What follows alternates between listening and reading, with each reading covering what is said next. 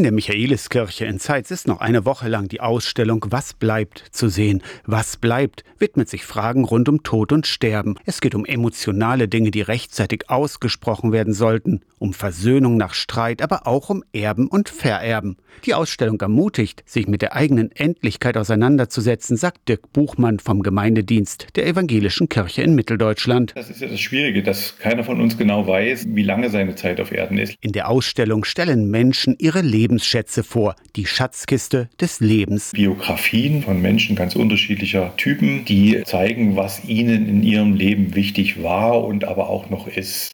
Angefangen vom Hobby, von den Themen, die sie im Sozialen berühren oder die eine Großmutter, die gerne das Rezept ihres Apfelkuchens weitergeben möchte. Was würdet ihr in eure Schatzkiste des Lebens füllen? Persönliche Erinnerungen sicherlich, aber auch ganz handfeste Dinge gehören hinein. Nicht mal die Hälfte der über 60-Jährigen hat überhaupt ein Testament oder bisher darüber nachgedacht, sondern man schiebt dieses Thema weit vor sich her. Ideen und Anregungen gibt es in der Ausstellung Was bleibt noch bis nächsten Donnerstag in der Michaeliskirche in Zeitz. Heute Nachmittag um halb fünf gibt es außerdem einen Vortrag über Testamentsgestaltung mit einer Fachanwältin für Erbrecht. Der Eintritt ist frei.